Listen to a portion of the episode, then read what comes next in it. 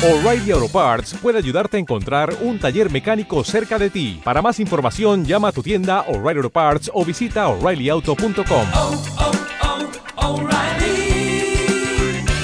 oh, Parts. Podcast Millennium.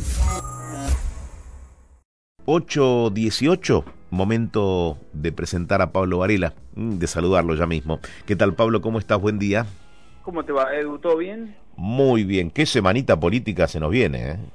Qué semanita, qué, qué divertido va a estar esto, ¿no? Eh, la verdad que sí, la verdad que sí, porque bueno, obviamente el sábado próximo cierran las listas, cierran los nombres definitivos que van a ser los precandidatos, esas precandidaturas se van a revalidar en la PASO, o se van a definir en la PASO, y obviamente después quedará la elección general para noviembre. Pero bueno, el principal foco de atención siempre es la provincia de Buenos Aires por el volumen electoral que tiene desde ya y parecería que quedó instalado al menos durante el fin de semana algo que ya se venía viendo eh, eh, los días anteriores, que Tolosa Paz sería, siempre hay que hablar en potencial porque hasta que no está la lista presentada, eh, la candidata del Frente de Todos en la provincia de Buenos Aires, porque bueno, de alguna manera sintetiza a Alberto, sintetiza a Cristina, puede defender a ambos eh, con igual eficiencia y bueno, además, obviamente, eh, la provincia de Buenos Aires no deja de ser el principal bastión electoral del peronismo, del Frente de Todos y del oficialismo. Me parece que ahí es donde tiene mayormente puestas las energías la Casa Rosada circulan algunos nombres para acompañarla, obviamente tiene que ver con intendentes, surgieron los nombres de Leonardo Nardini, de Ariel Sujarchuk, de Cascallares, otros nombres para acompañarla ahí, y fueron quedando en el camino un montón de otros nombres de funcionarios que tienen lugares de relevancia, ¿no? Digo ANSES, digo PAMI, digo Obras Públicas por Gabriel Catopois, y digo Santiago Cafiero, jefe de gabinete, que venía sonando mucho, pero aparentemente el presidente bajó la orden de cortar con ese con ese rumor, porque obviamente es un colaborador eh, de estrechísima confianza para él. Del otro lado, en Juntos por el Cambio, hay esfuerzos todavía para evitar la paso. Una foto muy importante del jueves pasado, la de Jorge Macri con Horacio Rodríguez Larreta. Finalmente el intendente Vicente López dio su paso al costado, pero queda Santilli, ¿sí? con el PRO, con el porteñismo, por decirlo de alguna manera, entre comillas, Sí. y Facundo Manes con la impronta radical, siendo un candidato a estrenar porque no tiene eh, experiencia en la arena política, pero tiene la prosapia radical, tiene un radicalismo que se envalentona, tiene la estructura territorial sí de la UCR y tiene el interior de la provincia, que obviamente no tiene el mismo peso que el conurbano, pero no deja de ser un activo importante. Así que yo creo que va a ser muy difícil que logren bajarlo a Manes.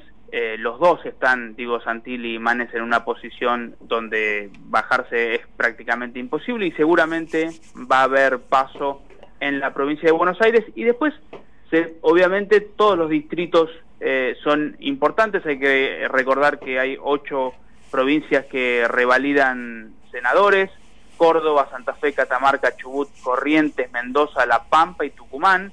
Dentro de todas esas provincias, Santa Fe, Córdoba, Tucumán y Mendoza son las de mayor peso electoral. Y ahí también hay muchas indefiniciones. Me parece que lo que es eh, la ciudad de Buenos Aires y la provincia de Buenos Aires tal vez se acomodaron un poquito más, tanto en Juntos por el Cambio como en el Frente de Todos, pero no así en, en Santa Fe, donde Agustín Rossi, el ministro de Defensa, tiene su propia pulseada con Omar Perotti, que es el gobernador. Eh, ahí me parece que también va a tallar la decisión de Cristina respecto de una senadora que se llama María de los Ángeles Sacnún, que tiene muchas ganas de renovar, que es un alfil de ella ahí eh, en la Cámara Alta. Eh, pero bueno, obviamente el peronismo ahí tiene muchas internas. Algo similar pasa en Córdoba, con Juntos por el Cambio. Digo, hay muchos pidiéndole a Mario Negri que sea candidato a senador. Al mismo tiempo está Luis Juez. En Córdoba y en Santa Fe pasa algo, que es que en las elecciones de medio término se cuela el escenario nacional, se cuela la polarización. Eh, estas opciones locales, digo opciones locales por Hacemos por Córdoba, que sería el esquieretismo y el Frente Progresista, el socialismo en Santa Fe, quedan un poco diluidos, ¿sí? En las elecciones de medio término suele colarse lo que tiene que ver con, con la polarización nacional, ¿no? Con, este, con estos dos grandes bloques que son el Frente de Todos y Juntos por el Cambio, pero hay mucho ruido ahí, muchos nombres en danza, tanto en un frente como en otro. Y bueno, Mendoza me parece que está más ordenado, ahí va a encabezar seguramente a Anabel Fernández Agasti. El peronismo cerró con José Luis Ramón, que es un diputado que ha muchas veces pivoteado en la Cámara Baja con, con el oficialismo, muy cercano a Sergio Massa. De perfil alto, ¿no?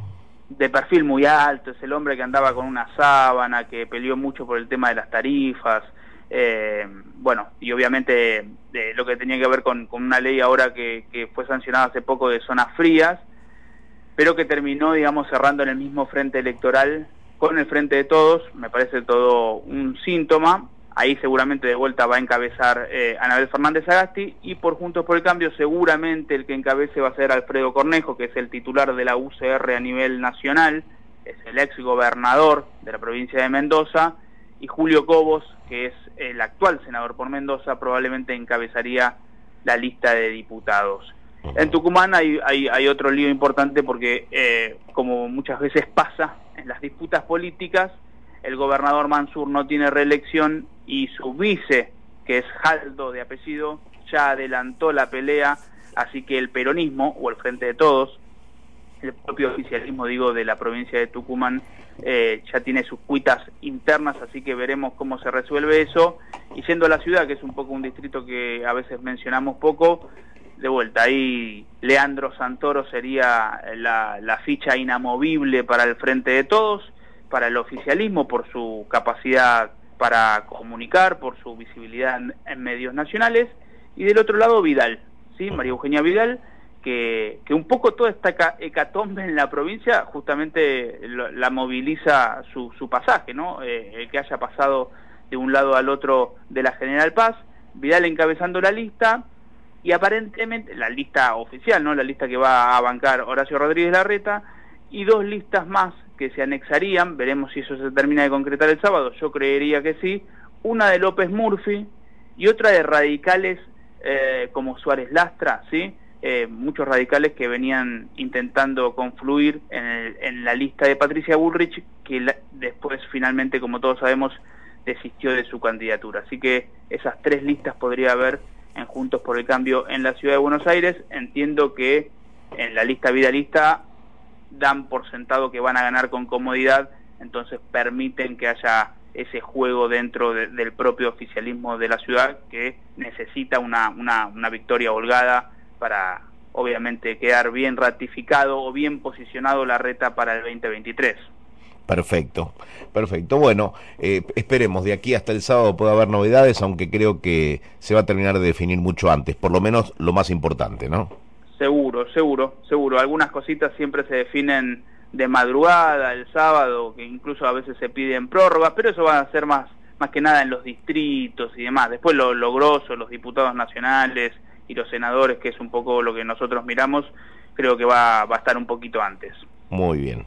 Pablo, te mando un fuerte abrazo y cualquier novedad que tengamos eh, de importancia nos comunicamos. Dale, Edu, te mando otro y buena semana. Chau, chau. Podcast Millennium.